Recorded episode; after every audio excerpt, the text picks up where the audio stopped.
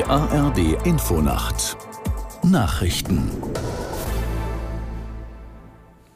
Um 1 Uhr mit Juliette Groß.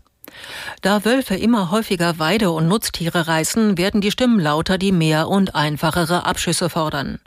Bundesumweltministerin Lemke und Niedersachsens Ministerpräsident Weil haben, schon, haben sich schon entsprechend geäußert. Jetzt will auch Brüssel reagieren. Caroline Wöhlert aus der Nachrichtenredaktion erklärt, was die EU-Kommission vorhat. Der Schutzstatus für Wölfe soll teilweise gelockert werden. Dafür sollen Gemeinden, Kreise, Verbände und Fachleute bis zum 22. September aktuelle Daten über die Wolfspopulationen und mögliche Gefahren nach Brüssel melden. Danach soll der Rechtsrahmen aktualisiert werden. Bislang ist der Wolf durch internationale und nationale Gesetze streng geschützt.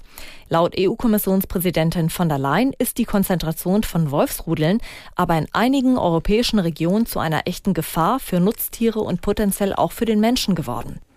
Ein dreistündiges Gespräch zwischen Russlands Präsident Putin und dem türkischen Staatschef Erdogan über eine Wiederaufnahme des Getreideabkommens mit der Ukraine hat keine Fortschritte gebracht.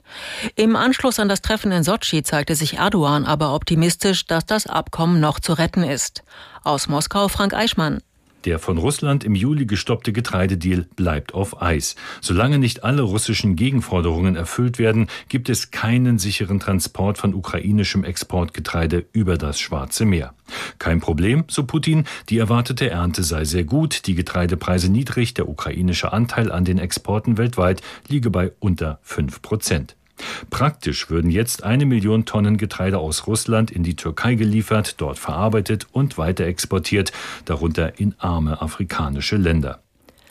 Eritreische Streitkräfte haben nach Angaben von Amnesty International im benachbarten Äthiopien trotz eines Waffenstillstands Gräueltaten in der nördlichen Region Tigray verübt. Über Monate seien Zivilisten außergerichtlich hingerichtet und Frauen sexuell versklavt worden, teilte die Menschenrechtsgruppe mit.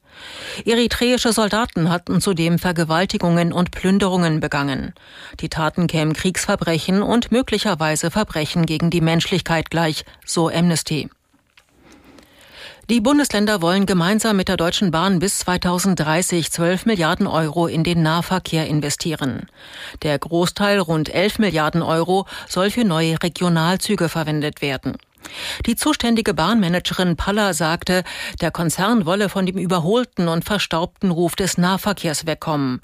Nach dem Start des Deutschlandtickets sei es nun wichtig, das Angebot auszubauen. Soweit die Meldungen. Das Wetter in Deutschland. Überwiegend sternenklar, örtlich Nebelfelder, Tiefstwerte 16 bis 8 Grad. Tagsüber vielerorts heiter und sonnig, Maximalwerte von 21 auf Nord- und Ostseeinseln bis 30 Grad am Kaiserstuhl. Das waren die Nachrichten.